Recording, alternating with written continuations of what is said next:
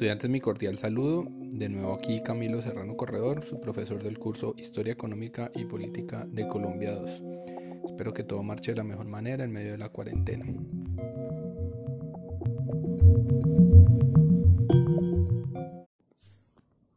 Hoy vamos a tocar un tema que nos afecta particularmente en nuestro contexto regional,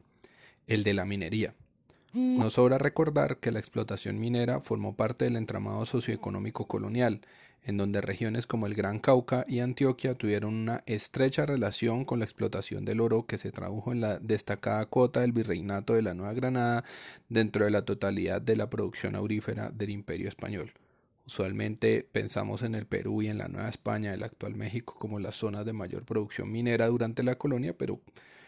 el el virreinato de Nueva Granada tuvo una participación supremamente importante.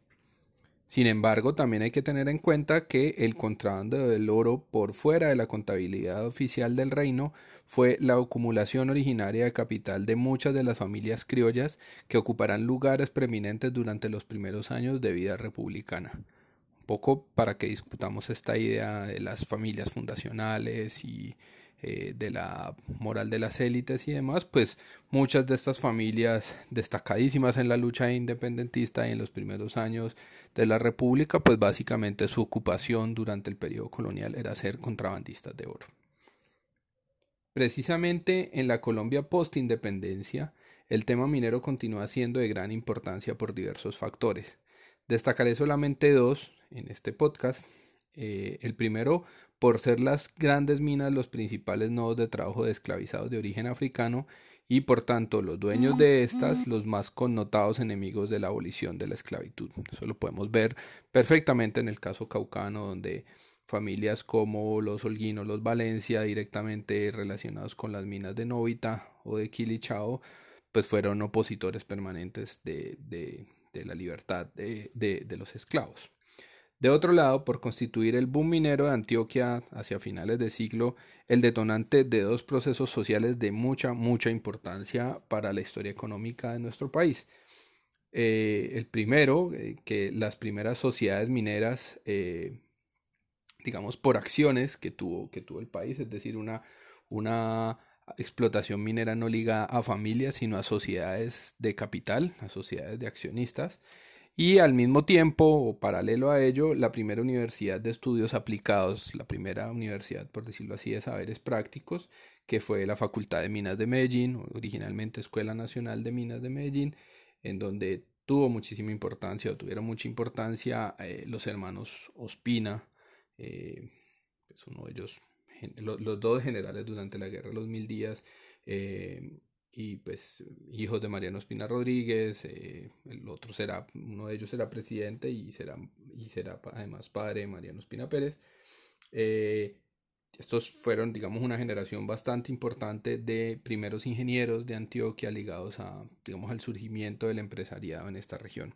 Entonces, ambos procesos que estoy señalando, tanto las primeras sociedades de acciones o primeras sociedades de capital, eh, quizá la más famosa, la sociedad minera eh, El Zancudo, que pues existe una amplia literatura al respecto, como la creación de la Escuela de Minas, de la Escuela Nacional de Minas de Medellín, están íntimamente ligados con la conformación del empresario antioqueño de principios del siglo XX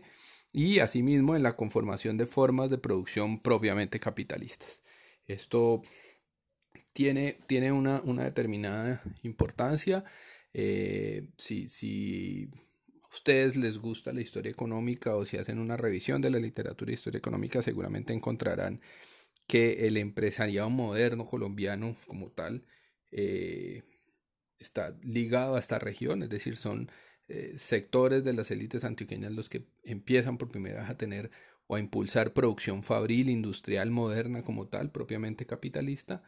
Eh, y esta es una de las grandes, digamos, discusiones históricas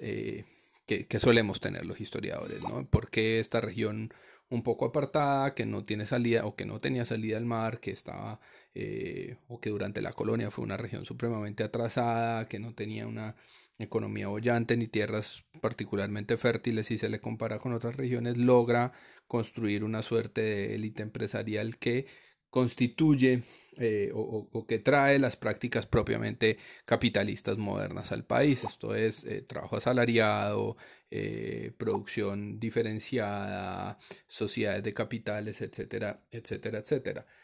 Esto tiene una ah, importancia adicional si tenemos en cuenta un poco las discusiones que tenemos sobre la existencia o sobre la estructura estatal en nuestro país me recuerda mucho un, a propósito de la coyuntura que vivimos, eh, un meme que salió en estos días sobre uh, la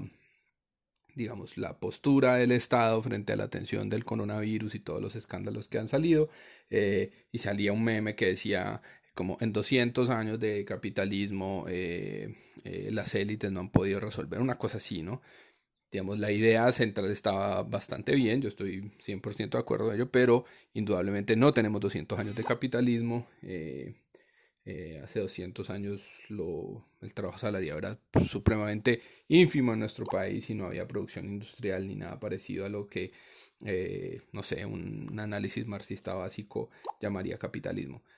¿A qué voy con toda esta idea y con todos estos recovecos? A que la minoría fue, de cierta manera, un factor muy importante para movilizar eh, una, unos primeros, una primera generación de élites empresariales en nuestro país y de cierta manera aportó, eh, si se quiere, el capital, pero también los saberes prácticos eh, y las experiencias para la constitución de esa primera generación de empresarios capitalistas propiamente dichos. De esta manera llegamos a nuestro querido siglo XX. Este será indudablemente un siglo de muchísimos cambios en la manera en cómo se explotaron los recursos naturales en Colombia, particularmente en el periodo que trabajamos en el presente curso y en los que me centraré por obvias razones.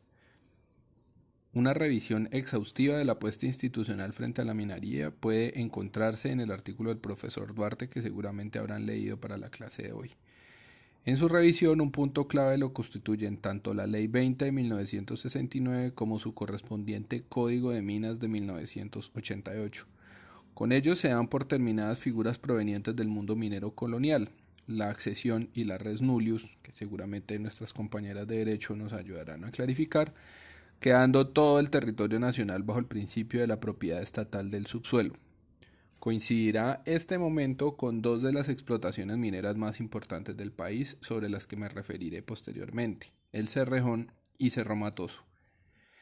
Este paso implicará indudablemente una modernización en la institucionalidad minera en un momento donde el Estado y sus empresas públicas, como Carbocol, Minercol y Ecopetrol, eran centrales en el proceso de explotación de los recursos naturales.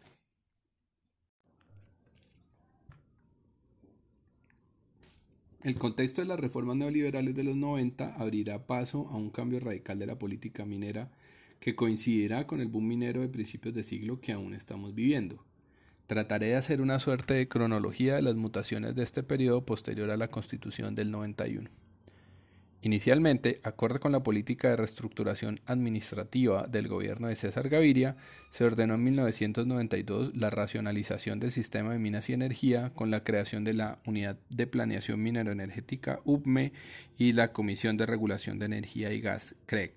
El propósito de hacer más eficiente el sector minero energético implicó de un lado el despido de muchos trabajadores y del otro una apertura mayor hacia la participación de los privados en la industria. Este proceso culminó en la década siguiente con la liquidación de Carbocol en 2002 y la reestructuración de Ingiominas y la liquidación de Minercol, ambas en 2003. Pues Carbocol y Minercol, empresas estatales encargadas de, eh, digamos, de la explotación minera, y Ingiominas, el Instituto Científico Técnico que hace todo el tema de prospección y evaluación geológico-ambiental en el país. Su oficina regional queda bastante cerca de nuestra universidad en la entrada Univalle en la calle 16, seguramente ustedes los conocen. Al tiempo, Ecopetrol en este mismo periodo pasó de ser una empresa 100% estatal a ser una empresa por acciones. Duarte ha descrito esto como la preparación institucional del modelo minero actual, que sería el modelo de enclave, ¿Saben ustedes qué es un enclave? Pues básicamente son economías destinadas solo a la exportación, sin transformación industrial alguna, sin innovación tecnológica y sin agregación de capital. ¿Cuál es el ejemplo clásico? Las antiguas plantaciones de la United Fruit Company en América Latina. De ahí el famoso apodo de República Bananera. En el actual sistema mundo capitalista, la existencia de economías de enclave reproduce las asimetrías del ordenamiento global. Es decir, la explotación de recursos naturales se hace en los países periféricos, en donde solo se perciben rentas bastante disminuidas, dependiendo del caso,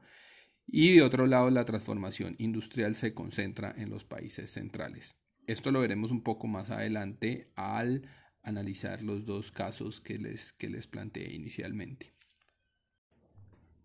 Volviendo al tema, el modelo enclave minero exportador en Colombia se institucionaliza a partir de la Ley 685 de 2001 y se profundiza con la Ley 1382 y el Decreto 2820 de 2010.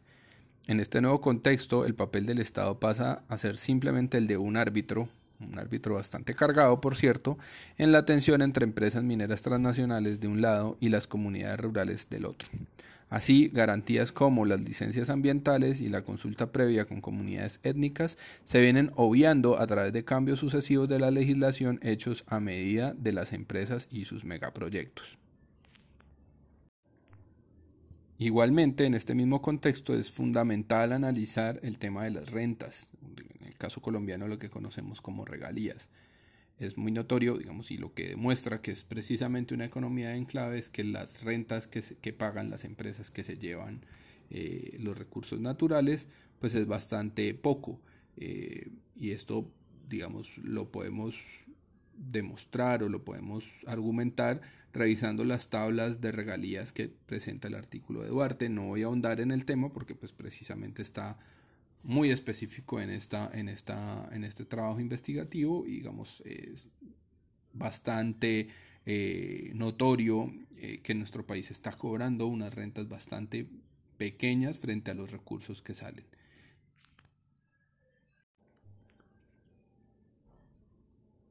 Aquí quiero hacer un paréntesis con los dos casos de los que hablaba inicialmente. El Cerrejón es una de las minas de carbón a cielo abierto más grandes del mundo. Está ubicada en el departamento de La Guajira.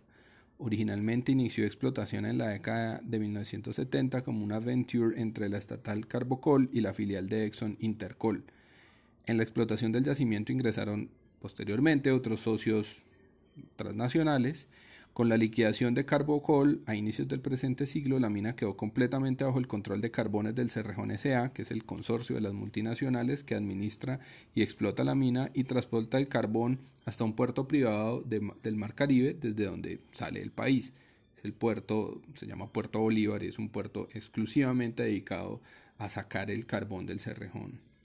El complejo del Cerrejón ha sido partícipe de diversos debates ambientales como los referentes a las consecuencias ambientales sobre el curso del río Ranchería, que queda ubicado en las inmediaciones de la mina, o el muy notorio contraste entre las riquezas que salen de la mina, las condiciones, eh, digamos, de los ingenieros y de los administradores que viven en la mina, eh, con las condiciones de los trabajadores de un lado y la pobreza del departamento de La Guajira por el otro. Por su parte, Cerro Matoso es un yacimiento de níquel ubicado en el municipio de Montelíbano, Córdoba, también la región caribe de nuestro país. Su explotación comercial se inició en 1980 como una venture entre Minercol y dos empresas multinacionales. Con la liquidación de Minercol, la propiedad de la mina quedó exclusivamente en poder de la multinacional anglo-australiana BHP Billington, que en 2015 tercerizó su explotación a South 32 que es una suerte de empresa filial que se encarga de los proyectos que no son centrales para Billington. La Corte Constitucional ha llamado varias veces la atención sobre la afectación que la explotación de Cerro Matoso ha generado sobre las comunidades indígenas y afro de la región y hay de hecho una gran cantidad de tensiones en esta región del país sobre el papel que cumple la mina, para dónde van las riquezas que produce, etcétera, etcétera. Ambos casos son una demostración, digamos, de el modelo de enclave en terreno, de cómo ha funcionado y cómo se ha radicalizado el modelo minero de enclave exportador en terreno en nuestro país. Retornemos a la idea del boom minero que estamos viviendo. Todos hemos sentido como durante quizás los últimos, no sé, 10, 15 años la explotación minera del país ha cobrado una renovada importancia. Los distintos gobiernos realizan grandes ferias mineras cada año convocando a las multinacionales a que exploren y exploten yacimientos. Estas mismas empresas cada vez pagan menos regalías por la explotación y tienen más y más conflictos con las comunidades que se oponen a los daños al medio ambiente y al perjuicio a su autonomía sobre el territorio. Asimismo, los conflictos interétnicos respecto a la minería se acrecientan, así como las explotaciones ilegales imbricadas con el conflicto y el lado de activos del narcotráfico. Así que mientras en los 80s y 90s al hablar de minería nos remitíamos a estas grandes explotaciones a cielo abierto, un poco como el Cerrejón o Cerro Matoso, eh, ferrocarriles, buques cargueros, empresas que contrataban ingenieros y les pagaban muy bien, trabajadores que tenían condiciones laborales y sindicales. Ahora estamos hablando de, una, de la multiplicación de entables, explotaciones artesanales, incluso de trabajos semiesclavo, ejércitos privados, etcétera, etcétera. Un poco el caso más arquetípico de esto es la explotación aurífera en el Chocó o en el norte de Antioquia en, en, estos, en, en este preciso momento, ¿no? Esta comparación entre estas dos etapas o dos tipos particulares de explotación minera, pues no es una valoración ético-moral, ¿no? no es que una minería sea buena o la otra eh, eh, sea mala, efectivamente. De, hecho, los factores comunes entre las dos variantes de explotación minera parecieran ser tanto la afectación medioambiental como las tensiones con las comunidades circundantes. Esto digamos, nos lleva también a reflexionar sobre un, sobre un tercer tipo, que es la producción minera tradicional o la explotación minera tradicional, que es particularmente fuerte en las comunidades afrodescendientes y que bajo la legislación contemporánea queda incluida dentro de la categoría de minería ilegal. Indudablemente, eh, no, no hay que ser el mejor etnógrafo del mundo para darse cuenta de que estamos ante una producción que es muy distinta a la minería ilegal que eh, digamos, impulsan grupos paramilitares o grupos mafiosos en regiones del Pacífico. La producción minera artesanal es muy, muy diferente, es colectiva, eh, no genera tantos daños sobre el medio ambiente y demás. Y por eso mismo es tan importante la, la, lectura del trabajo etnográfico que hicieron las profesoras Valencia eh, y Silva, que espero que seguramente habrán leído también. Esto nos lleva a una, a una a lo que podríamos llamar la paradoja del municipio minero. No sé si recuerdan que en clases previas hablábamos de las tensiones de los municipios que hacían sus consultas para no permitir la ampliación de licencias mineras en sus o de los permisos mineros en sus territorios como Cajamarca, ah, como varios, varios municipios de, del Huila como San Agustín, etcétera, etcétera, ah, y que nos lleva, digamos, a pensar una, una, cosa muy paradójica, es que todo el mundo quiere, o digamos, todos los alcaldes quisieran tener yacimientos mineros en sus, en sus municipios, bueno, mineros o petroleros en sus municipios, pues porque les van a llegar algunas regalías para las muy reducidas arcas municipales, y va a ser una ventaja, y va a haber trabajo, etcétera, etcétera, pero al mismo tiempo nadie quiere ser vecino de una mina, ¿no? Nadie quiere tener el mercurio al lado, ni, ni, los molinos de bolas, ni los entables, pues porque el perjuicio ambiental, los daños sobre la vida, no solo humana, sino, sino el medio ambiente en general, pues son terribles, ¿no? Entonces estamos ante una paradoja, ¿no? Todo el mundo quiere eh, encontrar la mina, pero nadie quiere que sea en su casa, ¿no? Todos queremos las regalías, pero nadie quiere el perjuicio ambiental. Bueno, finalmente en este mismo contexto, de nuevo, ratifico la importancia de trabajos etnográficos del mundo minero como las que Valencia y Silva han venido realizando. Les invito a leer muy detalladamente, no solo porque sé que en muchos de ustedes hay un interés muy fuerte sobre este tema, sino porque además brinda claves para interpretar las nuevas configuraciones del mundo minero en nuestra región. Paradójicamente, eh, pues la tradición era que, la región minera era Antioquia, la región aurífera era Antioquia y que la producción a gran escala de carbón y níquel estaba en la costa caribe, ah, pero hoy estamos ante la realidad de que tanto el valle, digamos, el valle geográfico del río Cauca, como todo el litoral pacífico, se han vuelto eh, las regiones de mayor importancia en la explotación aurífera, particularmente bajo una modelo de, explotación ilegal. Es muy interesante el trabajo de, de, Valencia y Silva porque se demuestra estas tensiones entre la minería artesanal, la minería ilegal y la institucionalidad y los actores del conflicto. Es un plano de tensiones supremamente interesante que realmente les invito a que lean, sobre todo porque a partir de allí les propondré una actividad en uno de nuestros foros de Moodle que seguramente subiré esta noche. Eh, pero es algo, digamos, es, es un plano en el que les, les invito a que, a que reflexionen, además porque eh, ya hoy somos plenamente conscientes de que este no es un tema lejano de otras regiones, de otros países, sino que lo tenemos a la vuelta de la esquina, como lo demuestra el famoso caso pues, de, del derrumbe de las minas de San Antonio, muy cerca del casco urbano de Santander de Quilichao, o el aún más eh, cercano caso del Cerro de la Bandera que queda aquí nomás en, nuestro, en nuestra capital departamental y que nos sigue afectando cantidad y teniendo pues una discusión sobre eh, si se debe explotar o no, quién puede explotar, qué es ambientalmente sostenible y qué no, etcétera, etcétera.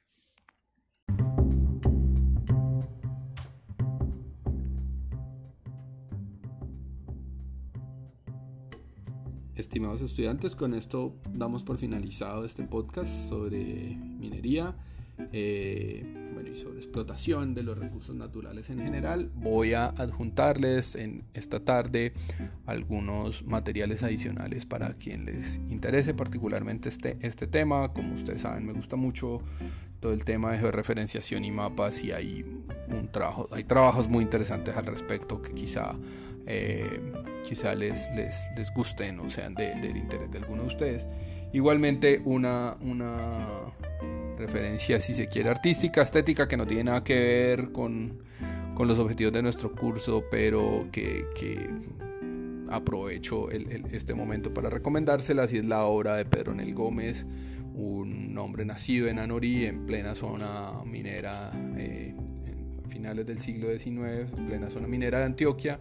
y quien fue quizá uno de los artistas más importantes de este periodo y hoy bastante infravalorado por, por el digamos, por los historiadores del arte, pero que precisamente retrató la vida en las minas del siglo XIX en unas obras impresionantes, muy, muy interesantes y que marcaron bastante eh, pues, la historia de la producción artística en nuestro país. Con esto cierro, les deseo un muy buen fin de semana, nos eh, escuchamos y nos comunicamos el próximo martes y bueno, que estén muy bien, chao.